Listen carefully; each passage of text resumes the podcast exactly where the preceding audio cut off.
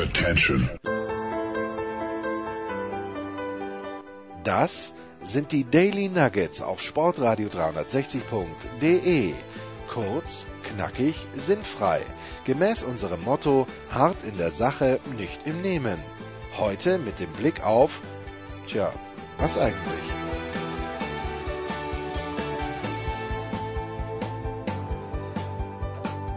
Hier ist Musikradio 360 und wir melden uns mit einer neuen Folge von Sportreporter, die über Musik reden und vielleicht auch ein bisschen Ahnung davon haben, manchmal auch nicht, ist ja auch egal. Auf jeden Fall soll es Spaß machen. Äh, schön, dass ihr wieder mit dabei seid. Und äh, ich freue mich hier auf die heutige Folge besonders, weil heute darf ich mal über meinen Musikgeschmack reden.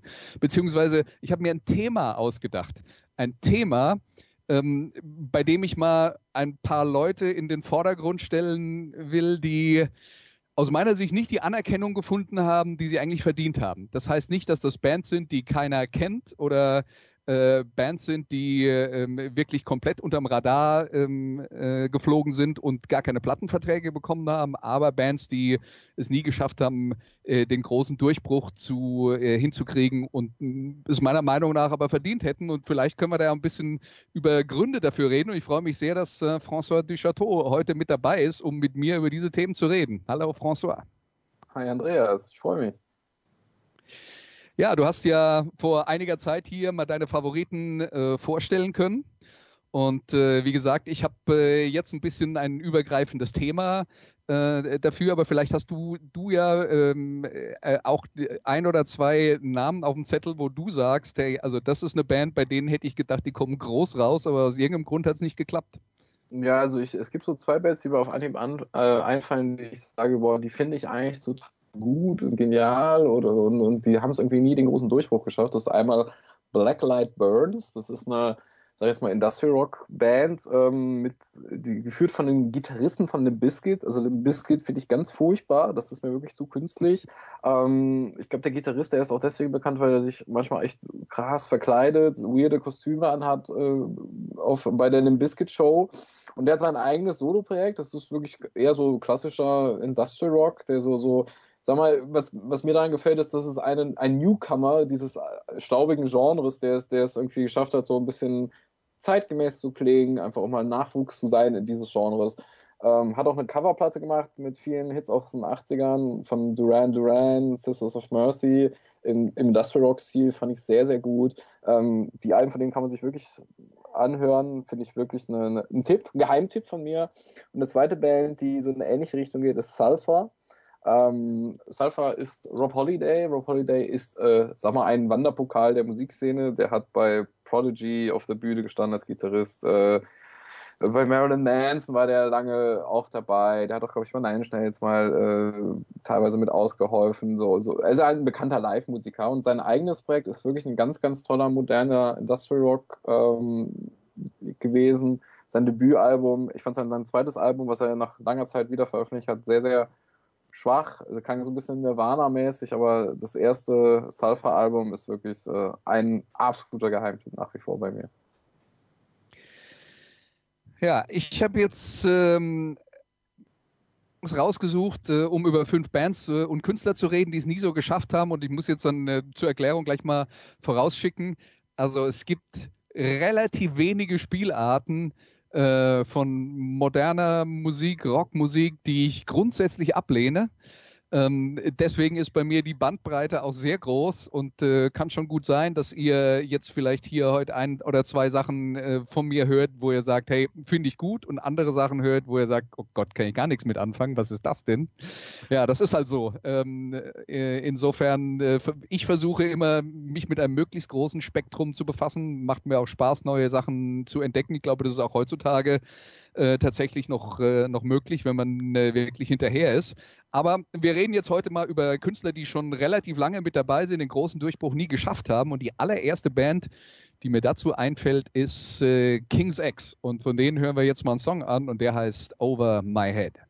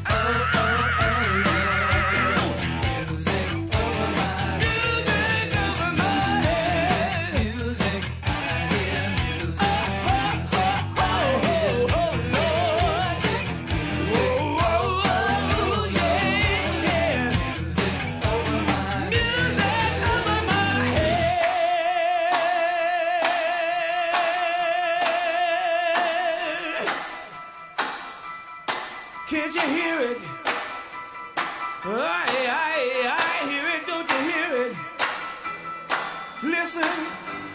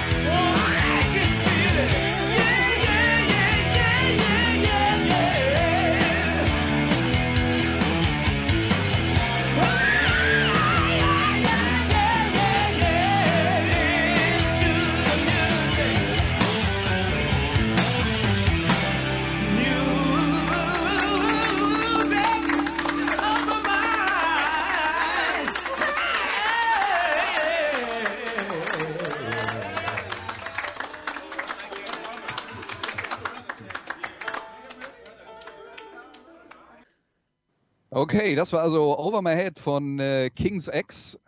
François, ja, eine Band, mit der mal. du dich schon mal befasst hast? Nee, äh, leider nicht. Ich muss sagen, viele der Bands, die du mir, also die wir heute hören werden, ähm, denen war ich nicht so deep connected. Also ähm, die letzte, die du heute spielen musst, die, die, ähm, die sagte mir am meisten noch was. Also mit denen hatte ich irgendwie am meisten äh, was. Und das finde ich halt cool, dass du halt äh, Bands vorstellt, die halt nicht, ich meine, ich habe damals Europe Final Countdown vorgestellt, das kannte jeder. ähm, ich finde es gut. Einfach mal wirklich, ich finde, das, das fehlt auch heutzutage wirklich so. Damals, als ich Musik kennengelernt habe, habe ich tatsächlich von Leuten Empfehlungen gekriegt. Und ich finde es total gut, irgendwie mal Empfehlungen zu kriegen. Und wie kam es denn bei dir mit King's Eggs? Äh, was ist denn deine Geschichte dahinter? Nee, da ist jetzt nicht wirklich eine lange Geschichte dahinter, aber das ist eine Band, die Mitte der 80er Jahre in Houston angefangen hat als Trio mit einem speziellen Sound und der Mix, den sie gemacht haben, war jetzt mal ähm, äh, arg verkürzt Soul, Beatles und Metal. Und zwar Metal mit tiefer gestimmten Gitarren. Und das war nicht nur für mich, sondern auch für diverse Zeitschriften, die sich mit, mit, äh, mit Hardrock und Metal ähm, beschäftigt haben, damals etwas, das konnte man überhaupt nicht einordnen.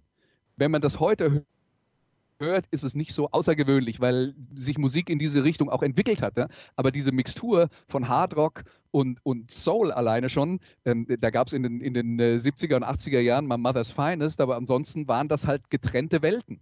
Ja? Und die haben jetzt einen Sänger, der, der äh, wirklich eine unglaublich soulige Stimme hat ähm, haben einen Gitarristen, der eine ganz starke Beatles-Schlagseite hat und haben eben die, das alles in einen Topf geworfen mit, äh, mit den äh, runtergestimmten Gitarren und dabei kommt was raus, was ähm, und das ist das Besondere dabei. Also die haben unglaublich viele Fans unter Musikern, die sich das anhören und sagen, wow, das ist ja Wahnsinn. Die Band hat ja alles. Aber beim Publikum ist es nie so richtig angekommen. Und ich meine, vielleicht äh, hast du da äh, auch ähnliche Beispiele, François. Ich glaube, was da wirklich ein Problem ist, ist, du hast halt im Prinzip unterschiedliche Lager. Und diese Lager, jemand mag die Beatles, jemand mag Soul, jemand mag äh, ähm, Heavy Metal. Aber äh, ich glaube tatsächlich, dass die Schnittmenge von diesen Menschen leider nicht sehr groß ist, sondern dass dann halt viele in ihren, in ihren Lagern verharren. Das ist, glaube ich, Teil Nummer eins und Teil Nummer zwei ist auch viele Leute, die kriegen davon gar nichts mit, weil diese Band halt nur auf ein oder zwei Radiosendern gespielt wird. Die, die, die äh, Kings X, die wurden relativ früh halt als Metal eingeordnet. Das heißt, wenn man sich mit, mit, dem Thema nicht befasst, nicht die richtigen Zeitschriften dafür liest, nicht die richtigen Radiosender hört, dann kriegt man vielleicht gar nicht mit, dass die existieren. Ja, was ist eigentlich aus denen geworden? Also äh, sind sie wirklich die einfach so. Die gibt es immer noch, aber nach wie vor im kleinen Kreis äh, vor kleinem Publikum spielen sie. Oder haben sie doch irgendwann später eine gewisse Bühne gekriegt? Also ich erzähle jetzt nur mal folgende Geschichte, um mal zu zeigen, was so das Problem war. Die haben, die hatten einen Vertrag bei Atlantic Records über Megaforce, dieses äh, Metal-Label in 80er Jahren. Atlantic Records, eine der größten Plattenfirmen der Welt. Die haben auch an diese Band, Band, geglaubt. Die haben diese Band auch unterstützt. Die haben Anfang der 90er bei diesem 25-jährigen Woodstock-Jubiläum gespielt. Und da hatten wow. sie zufälligerweise den einen Slot, wo sie bei MTV live übertragen wurden, quasi als einzige Band ihr Auftritt live ähm, äh, bei MTV, als MTV noch Musik gespielt hat. Äh, und äh, das wurde, das wurde also USA-weit übertragen. Und äh, ich habe jetzt gerade was gelesen von der äh, über die Band und da haben sie dann berichtet, naja, in der Woche vorher haben wir 350 Platten verkauft und der Woche danach auch. Hm. Das, ja. das ist ja ja, wie okay. Waren dann alle, die die Platten hätten kaufen können, bekifft im Woodstock selbst wahrscheinlich. So, ich, äh, ich, ich, ich, hab, ich, habe, ich habe keine Ahnung. Ich, ich stelle es mir nur halt wirklich so vor, dass das größte Problem, Problem dieser Band ist, dass sie zwischen vielen, zwischen ein paar Stühlen sitzt, stilistisch, und es deswegen schwierig ist, dass Leute all das mögen, was die, was die zusammen in einen Topf werfen. Und wie gesagt, Musiker, da gibt es jede Menge Riesenfans. Äh, es ist total egal, ob du da Mike Portnoy, den Drummer von äh, Dream Theater oder George Lynch, der Gitarrist von Docken und, und so weiter und so fort. Also es gibt, gibt eine ganze Menge Leute, die da, die da wirklich äh, totale Fans sind. Aber beim großen Publikum ist halt leider nie angekommen. Aber du hast es äh, eben richtig so ein bisschen äh, angerissen. Es gibt Bands, die, die sind unter Musikern irgendwie sehr hip, aber die haben es halt kein eigenes Publikum. Das ist eigentlich fast das Schlimmste, was, was passieren kann. Ähm, das ist eigentlich meistens ein Zeichen dafür, dass es technisch sehr spannend ist bei Bands oder natürlich, dass du da, da du hast ja gesagt, diese technische, dieser Mix aus diesen Genres, das klingt total technisch, total stark und ähm, ich nenne jetzt mal, ich will jetzt sagen, die Einstützen Neubauten zum Beispiel. Das war eine sehr künstlerische Band, aber die waren ja auch teilweise extrem in ihren deutsche äh, Gedichte über äh, kaputte Glasscherben, Drums, äh, weiß ich nicht. Ja. Das ist eigentlich auch eine sehr, sehr künstlerisch wertvolle Band, aber das war auch eine Band, die teilweise mehr, mehr andere Künstler angesteckt haben, die, die kommerzielleren Erfolg hatten, indem sie da sich Elemente rausgepickt haben nur und, und das irgendwie mit, ja, ver, anders verpackt haben. Also es ist tatsächlich ein schmaler Grad zwischen technisch brillant sein, gute Ideen haben, andere Musiker inspirieren, aber dann selber Erfolg fahren. Das, das gibt es tatsächlich oft. Ja, das ist äh, kein, kein seltenes äh, Phänomen, wobei ich jetzt sagen würde, Kings X sind auch wirklich sehr gute Songschreiber. Ähm, aber es ist halt die Frage, ob man die, äh, ob man mit der, äh, mit der Mixtur was anfangen kann. Ich kann nur sagen, die haben ein kleines Publikum, aber die haben ein Hardcore-Publikum. Die spielen jetzt also, wenn die in Deutschland auf Tour sind, spielen die vor, sagen wir mal, 500 bis 800 Zuschauern ähm, und äh, es gibt ein paar Songs, die in ihrem Repertoire sind, die müssen sie nie selber singen. Das macht das Publikum immer. Und äh, da kann man sich drauf verlassen. Also das ist, äh, das, das ist schon was Besonderes. Also es gibt eine, das, das wäre für mich eine typische Kultband. Kult nicht im Sinne von, ja, heutzutage ist ja angeblich alles Kult, was Nummer eins irgendwo ist. Das ist ja das Gegenteil von Kult. Ein Kult ist ja eine kleine, äh, eine kleine Gruppe, die etwas quasi religiös verehrt. Und ich glaube, King's X gehören in diese Kategorie rein. Gut, dann ähm, haben wir ähm, über King's X geredet. Jetzt kommt äh, Hörbeispiel Nummer zwei von mir und das sind die Wild Hearts. Und wir hören jetzt mal in den Song rein, der ist 29 Times the Pain.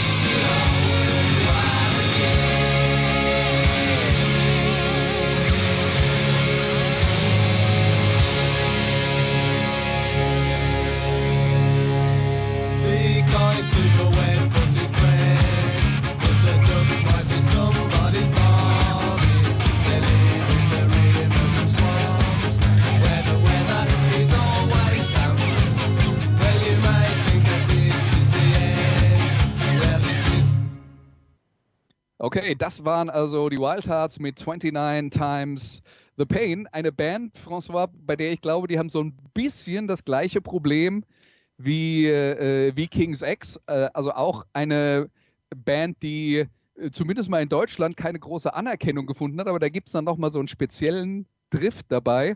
In England waren die relativ erfolgreich. Also das ist eine Band, die immer noch regelmäßig in England auf Tour geht.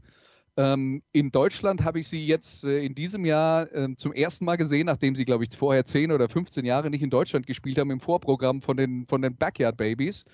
Und äh, da sind sie auch richtig gut angekommen. Aber aus meiner Sicht auch eine, eine Band, die so ein bisschen darunter leidet, dass sie ein paar Sachen kombiniert, die vielleicht nicht so ähm, beim großen Publikum nicht so gut ankommen, wenn sie äh, kombiniert werden. Denn äh, der, der Sänger und Songschreiber äh, Ginger Wildheart, das ist einer der, also für mich einer der besten Songwriter überhaupt, aber der hat halt auch so eine starke Beatles-Schlagseite und da haben wir dann eben auch wieder äh, ziemlichen Heavy Rock dazu. Und ähm, äh, der, bedient sich überall. Also ich habe jetzt nur mal die Beatles als Beispiel genommen, aber der macht auch Soloplatten mit Country-Songs, der macht Soloplatten, die nach West Coast Rock klingen.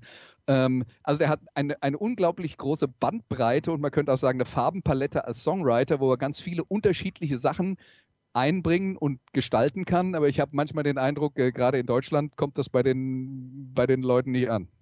Ist das vielleicht auch der Grund, warum sie vielleicht nicht so den, den, den Erfolg hier gekriegt haben, an den du meinst, den hätten sie verdienen können, weil vielleicht weil sie so vielseitig sind. Wir haben ja, ja? in einer anderen Folge schon mal darüber geredet, dass das äh, Leute sich gerne an so, so eine gewisse Typischheit einer Band irgendwie fest beißen und wenn so eine Band sich zu krass verändert, dass sie da sich nicht abwenden und, und, und äh, dass sie sich abwenden, vielleicht, dass das einfach zu wandelbar ist, ist das vielleicht ein Grund oder sind es doch vielleicht kommerzielle Gründe, dass so ein falsches Label einfach, dass zu wenig Unterstützung gegeben hat? Was, was, was meinst du? Was ist so der Grund, warum die nicht die Anerkennung gekriegt haben? Also wie gesagt, in, in England hat das ja ganz gut funktioniert. Die hatten auch äh, ganz passable Chartpositionen, als Chartpositionen noch was bedeuteten, also in den 90er Jahren, ähm, wo, das, wo es tatsächlich noch einen, einen nennenswerten Zusammenhang mit äh, verkauften Platten und Einnahmen gab. Ja. Ähm, aber die haben dann auch als vierte oder fünfte Platte hat dieser Ginger dann irgendwann mal gesagt, hey, Industrial Rock finde ich auch klasse. Und dann hat er halt mal eine, äh, eine Platte unter dem Wild Hearts Label rausgebracht das war halt Industrial Rock mit möglichst wenig Melodie und das ist halt genau das Gegenteil von dem, was sie sonst machen. Ähm, also er hat sich da selber auch so ein bisschen boykottiert, das muss man klar ich sagen. ja. Ich finde Killing Jokes sind auch so eine Band, die, das wäre ja auch ein gutes Beispiel für eine Band, die total genial sind. Auch jeder Musiker sagt, das ist ein Einfluss.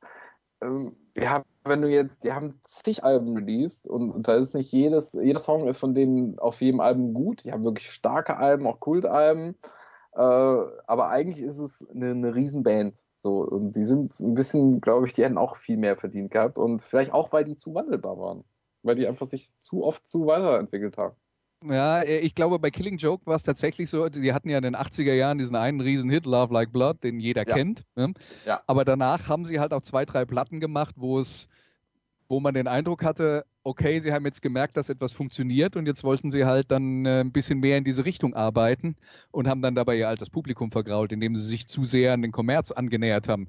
Und Killing Joke kam ja dann, die haben ja dann wirklich einen Break gemacht und kamen dann nach mehreren Jahren wieder und waren dann auch ein bisschen mehr Hardrock oder Metal beeinflusst und haben ja. sich da jetzt wieder dann so Schritt für Schritt ein Publikum aufgebaut, ohne jetzt Single-Hits zu haben. Das ist recht, ja. Und als sie dann angefangen haben, metalig zu werden, da gab es ja genug andere Bands, die schon, sag mal, so eine ähnliche Lücke bedient hatten und, und sie kam dann erst später ja. dazugestoßen. Ja, ja, absolut. Aber ich war vor, vor, ja, in den letzten Jahren einige Killing Joke Konzerte mitgemacht und ich fand die richtig gut, weil die dann natürlich bei so einem Konzert so einen Querschnitt aus ihrem ganzen Schaffen spielen. Und wenn du, weiß nicht, über zehn Alben hast, äh, deutlich über zehn Alben hast, dann, dann, dann ist auch, sind viele Perlen dabei und das mal an einem Stück zu hören, das war wirklich toll. Ja, ja, absolut, absolut. Gut, das waren also die Wild Hearts. Jetzt kommt die nächste Band. Das sind die Bell Rays und jetzt hatten wir gerade eben eine Mischung aus Hardrock und Soul bei King's X und äh, die Beatles und äh, äh Hardrock und Metal bei den Wild Hearts. Jetzt kommen wir eher aus der Punk- und Hardcore-Ecke und vermischen das mit Souls und das machen die äh, Bell Rays also und äh, da hören wir jetzt mal rein.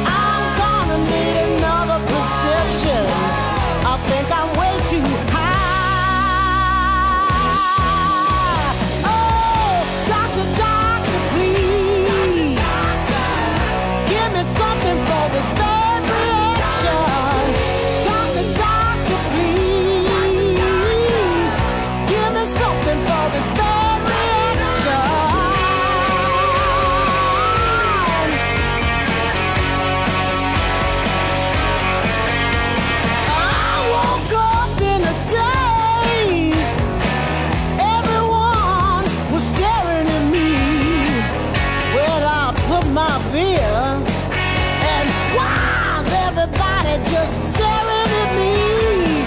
They said, man, speak, kill.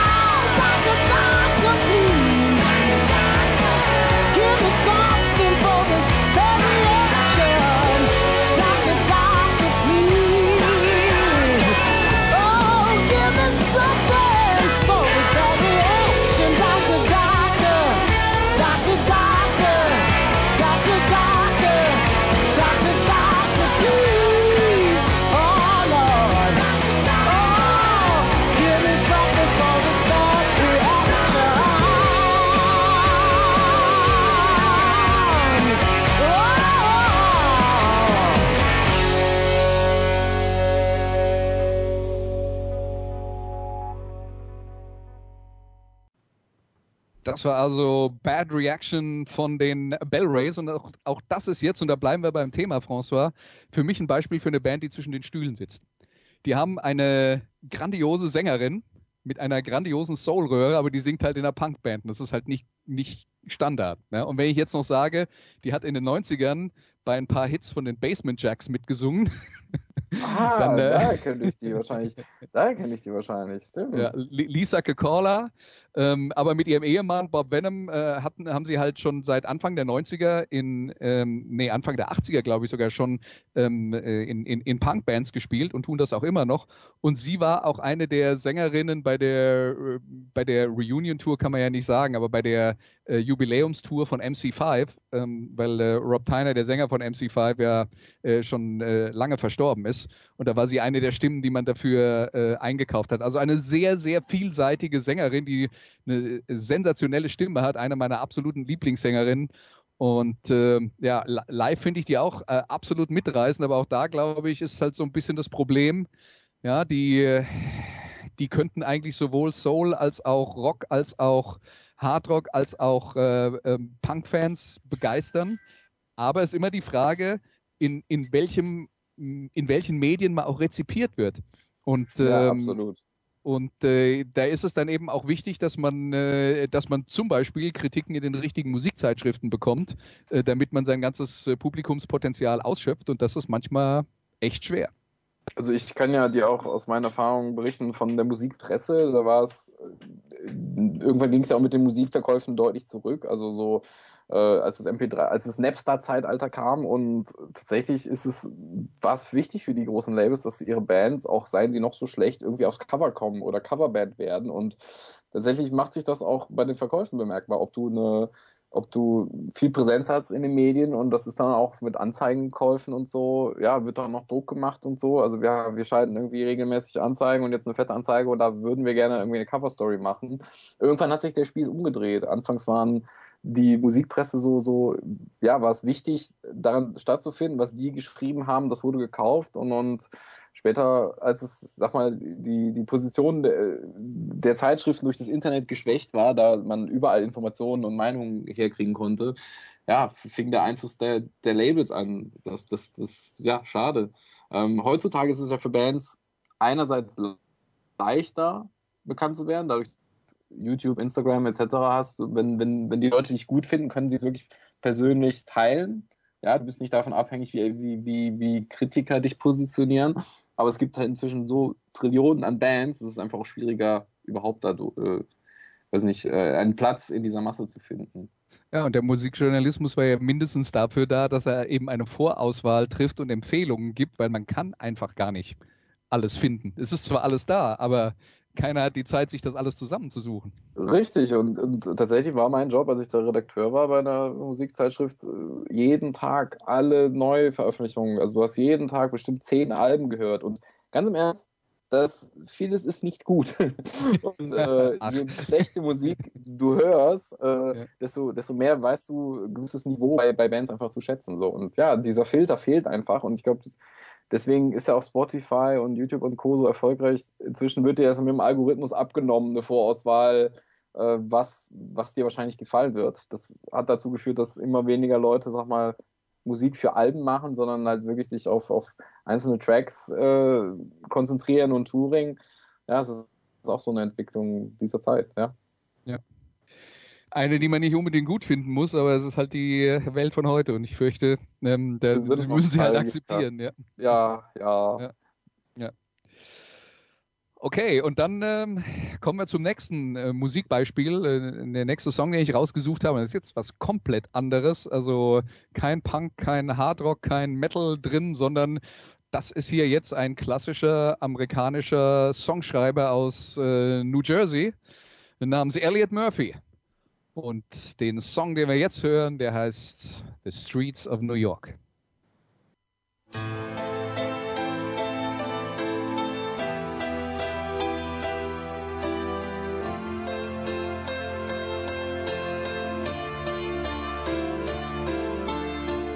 His body's aching and he's lying in the door. I cannot look at him. He's covered sores.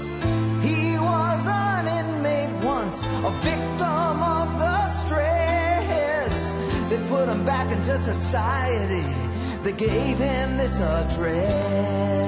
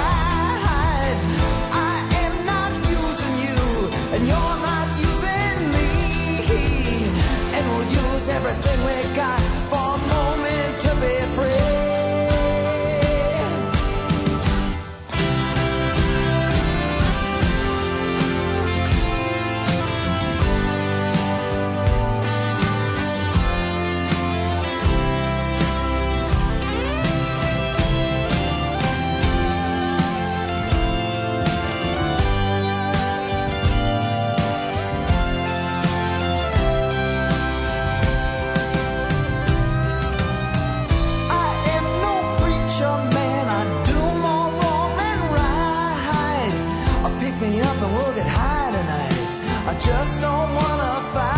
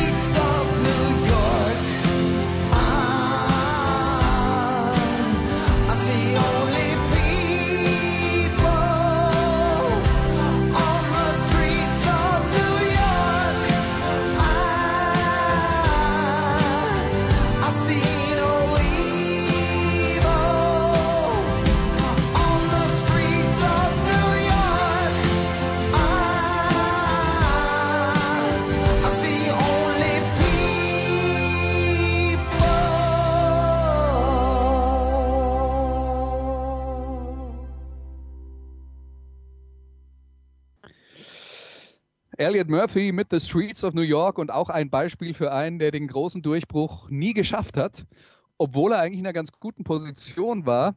Wir reden jetzt von jemand, der mittlerweile über 70 Jahre alt ist. Der kommt, äh, wie gesagt, äh, aus New Jersey, ähm, kommt aus einer Musikszene, in der, äh, als er angefangen hat, auch so Leute wie Bruce Springsteen äh, relativ früh dran waren. Und man muss dann auch sagen, Ende der 60er, Anfang der 70er, da haben immer noch alle den neuen Bob Dylan gesucht. Also jemand, der ähm, vielleicht auch mit Akustikgitarre und, äh, und klugen und poetischen Texten ähm, ein großes Publikum erreicht. Und äh, Springsteen war einer von der Sorte und Elliot Murphy war ein anderer von der Sorte.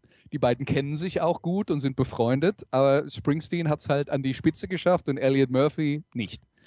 Ähm, obwohl er aus meiner Sicht ganz viele herausragende Songs geschrieben hat und definitiv auch einer ist, der ähm, der mit, mit seinen Texten also wesentlich mehr tut, als nur ähm, irgendwelche Schüttelreime äh, runterleiern. Aber äh, den, den Sprung, den Springsteen geschafft hat, äh, der ist ihm halt definitiv äh, verwehrt geblieben, obwohl seine, seine ersten paar Platten, äh, Aqua Show von 1973, Lost Generation 75, Nightlight 76, das waren schon Platten, die in den USA auch auf großen Labels veröffentlicht wurden. Ähm, und, äh, und dann auch ein einigermaßen großes Publikum hatten, aber im Laufe der Jahre hat er das halt verloren. Ich habe nicht wirklich eine Erklärung dafür, warum das passiert ist. Vielleicht war er ein bisschen, äh, ein bisschen zu verkopft. Er hat auch definitiv nicht diesen Springsteen-Schritt gemacht mit, ähm, ich wende mich jetzt dann mal äh, an, an das Massenpublikum, den Springsteen halt ganz bewusst mit Born in the USA gemacht hat. Äh, aber Springsteen hatte halt auch eine ganz andere Plattform, um diesen Schritt zu machen. Die war ja bei Elliot Murphy äh, niemals gegeben. Aber äh, trotzdem, wie gesagt, ein äh, herausragender Songschreiber aus meiner Sicht, der ist dann, ähm, nachdem es in den USA nicht so richtig gut lief, äh, nach Frankreich gezogen. Äh, er lebt inzwischen in Paris, tourt hauptsächlich in Europa, veröffentlicht seine Platten auf kleinen Labels. In Deutschland ist es leider mittlerweile so, dass er eigentlich kaum noch Orte hat, wo er auftreten kann. Äh, zufälligerweise halt hier in der Gegend, äh, ähm, äh, wo ich wohne, äh, ist, ist quasi sein, sein Hauptquartier für, äh, für Deutschland. Und der tourt viel in Spanien und in Frankreich.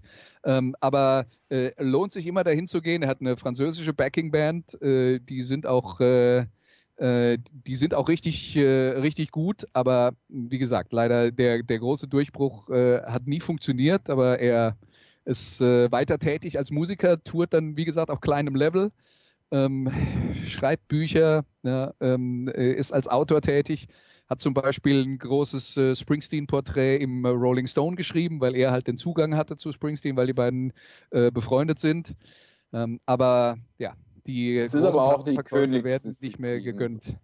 Das ist aber auch die Königsdisziplin, finde ich, die Songschreiber-Schiene. Also so gerade mit minimalen Mitteln, Gitarre, Gesang oft irgendwie da herauszustechen, das, das, da, da spielt echt viel mit. Vor allen Dingen auch Persönlichkeit, gerade wenn du halt dich so reduzierst. Ich bin eigentlich auch mehr so ein Bandhörer, weil ich halt so Stile einer ganzen Band mag und, und, und ähm, Songwriter ist halt, da geht, kommt sehr auf die Person, auf Nuancen, auf Details an und, und da ist der Markt auch noch, noch größer und, und ähnlicher. Also es ist schon schon schwierig da, finde ich, eine, eine Punktlandung zu setzen. Das stimmt, wobei man jetzt äh, schon dazu sagen muss, dass Elliot Murphy also auch äh, eigentlich nur Bandplatten äh, äh gemacht hat. Äh, es ist nicht so, dass es, äh, dass es irgendwelche Solo- oder nennenswert viele Soloplatten von ihm gibt, wo er dann nur mit Akustikgitarre auftritt. Das, das ist definitiv seit den 60er Jahren eigentlich dann auch schon nicht mehr, nicht mehr üblich ge gewesen. Aber ähm, ja, aber es ist trotzdem, man muss halt zur richtigen Zeit am richtigen Ort sein und äh, vielleicht ist es dann eben auch so, wenn, wenn die ganze Welt äh, immer den neuen Dillen sucht, irgendwann haben sie halt mal einen gefunden und danach sucht die Welt dann wieder was anderes. Also diese Modewellen, die es dann in der Musikindustrie gibt, wo du vielleicht, wenn du ein oder zwei Jahre zu spät dran bist, dann gar keine Chance mehr hast, das sind halt leider auch Realität. Ja, oft ist so, warum eine Band erfolgreicher ist als die andere, weil sie einfach die richtigen, mal einen richtigen Bar bequatscht haben, der den nicht ist. Ja. Die letzten, den Udo Lindenberg-Film sieht, da sind ja auch so viele, ob es bei Elton, bei Queen war, es ist, es ist schon Faktor Glück, den darf man, ist wie im Sport, nicht unterschätzen. Okay, und dann äh, wechseln wir letztes Mal das Thema und jetzt geht es um die Band, über die François gesagt hat, na, mit denen äh, habe ich äh, auf deiner Playlist am meisten anfangen können. Das ist The Church aus Australien und der Song heißt Myrrh.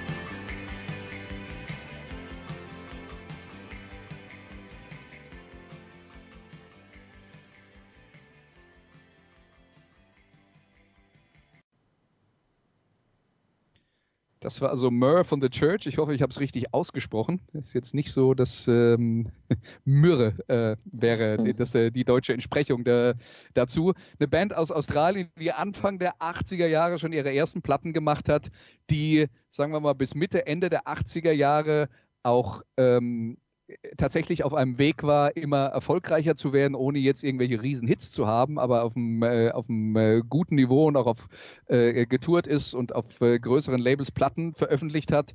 Ja, und das ist dann irgendwann abgerissen. Die Band war dann auch nicht mehr so aktiv und die ja, veröffentlicht aber trotzdem immer noch regelmäßig neue Alben und ähm, äh, sind auch jetzt wieder aktiv, sollen eigentlich dieses Jahr ähm, auf Tour gehen in Deutschland, äh, nur weil es die Tür für, Tour für Mai geplant. Ich weiß nicht, ob sie schon abgesagt ist, aber man muss befürchten, das wird eher nichts.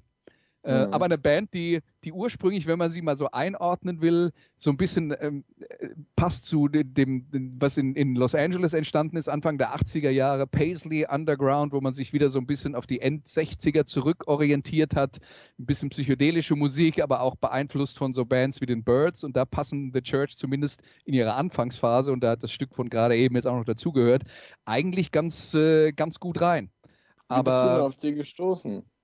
Ich habe schon, als ihre erste Platte rauskam, einen Song gehört namens The Unguarded Moment. Das ist immer noch einer meiner absoluten Lieblingssongs und äh, ja, und das muss im Jahr 1980 gewesen sein. Äh, und äh, das habe ich damals tatsächlich noch im Radio gehört, weil damals hat man tatsächlich im Radio noch Musik kennengelernt, die man nicht vorher kannte und was Neues entdeckt und das ist ja immer schwieriger äh, heutzutage im Radio mitgeschnitten wahrscheinlich auch, nachts im Kassettenrekorder. Ja, Home Taping is Killing Music. Ich glaube, ich war schuldig. Wie konsumierst du denn heute denn äh, Musik, Andreas? Bist du so ein, äh, der sich die, hast du meist Vinyl, hast du CDs, hast du inzwischen alles digitalisiert? Wie, wie, wie kann ich mir das vorstellen bei dir? Ich habe äh, sehr viele äh, Vinylplatten und CDs, bin aber inzwischen wieder dazu übergegangen, wenn das möglich ist, ähm, neue Sachen nur auf Vinyl zu kaufen. Ich bin jetzt aber auch keiner, der das Streaming verachtet, weil äh, es ist halt auch eine super Möglichkeit über zum Beispiel Spotify und es gibt ja andere Streaming-Plattformen, eben Sachen neu kennenzulernen oder Neuveröffentlichungen anzuhören und mir dann zu überlegen, finde ich die gut, finde ich die schlecht, möchte ich die haben, muss ich die haben. Ich bin ja ein Albumhörer. Ich muss sagen, ich bin sehr früh auf Digitalisierung umstiegen, aber im Sinne von meine zigtausend CDs habe ich alle noch händisch selber digitalisiert. Äh, ich hatte mal eine Weile 10.000 CDs zu Hause und das nimmt sehr viel Staub und sehr viel Platz ein und irgendwann also mit den Kindern und Wohnungsgrößen und der Wohnungsmarkt in Köln ist jetzt auch nicht so, als hätte man mal eben so ein CD-Flur und CD-Zimmer übrig, äh, habe ich tatsächlich irgendwann mal alles verkauft, weil ich echt, äh, ja, so viel Staub kannst du gar nicht wischen jeden Tag und du kannst da auch nicht alle mehr hören. Und ich finde es ganz toll, die auf meinem Rechner zu haben, weil ich höre dann nicht jedes Album ständig, aber ich kann es hören, ich kann es in meiner Hosentasche haben. Und äh, ja, meine Frau ist Plattensammlerin. Das heißt, wenn wir uns mal abends Wein aufmachen, dann schieben wir bewusst eine, eine Vinyl ein. Ich bin jetzt nicht so der krasse Vinyl-Fan, der Sound ist zwar schön warm, aber echt so, so ständig die Platte wechseln zu müssen, ist auch nervig. ja, dabei, aber es ist äh, ein bisschen Fitness muss ja sein, ja. Also nicht nur den ganzen Abend am Sofa hängen. Also bei mir ist es so, dass ich jetzt so in, in, in, in, äh, in der Gesamtmenge aus CDs und LPs unge ungefähr bei 15.000 bin. Oh. Ähm, aber ich, ich habe auch keine Kinder, insofern muss ich keinen Platz für Kinderzimmer machen. Du hast 15.000 Kinder, Andreas. ja, genau. Ja, aber äh, das ist jetzt dann aber auch tatsächlich was, wo ich dann sage, ähm, also zum einen ist vollkommen klar, das ist Wahnsinn. Ja? Auf der anderen Seite ist es halt schon auch etwas, was mir äh, ja ein, ein Gefühl von daheim sein gibt. Ja? Das ist ein, ein wichtiger Teil davon. Absolut, kann ich sehr gut nachvollziehen. Das ist, ich meine, wir sind ja auch Menschen, die sich selber Musik, äh, die Leidenschaft für Musik definieren und das da zu haben, ist einfach, ich meine, andere Leute haben einfach ein fettes Bücherregal. Es ist ja ähnlich ja. so. Irgendwie. Ja. Es, es, es, fühlt sich auch nackt an, diese CD-Wände nicht zu haben, aber es ist ein bisschen Minimalismus äh, in der Wohnung tut auch gut. Ja, ja, ich kann ich mir halt jetzt äh, aktuell nicht so richtig vorstellen, aber ich verstehe das Konzept. Okay, ja, dann äh, sind wir durch mit, äh, mit meinem Musikprogramm und äh, ich bedanke mich zum, äh, zum einen bei François, dass er mit mir über äh, meine Musiktipps äh, geredet hat. Ich bedanke mich. Gerne, immer wieder. Ich bedanke mich bei euch, dass ihr zugehört habt und vielleicht können wir ja noch ein bisschen was daran ändern, dass Kings X, die Wild Hearts, die Bell Rays, Elliot Murphy und The Church nicht genug Fans haben. Ihr könnt das ändern. Macht's einfach. Bis bald. Alle Tschüss. Ciao.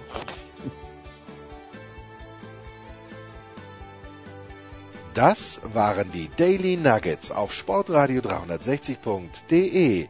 Versäumen Sie nicht alle anderen Podcasts aus unserer sympathischen Familienwerkstatt. Schon gar nicht die Big Show. Jeden Donnerstag neu.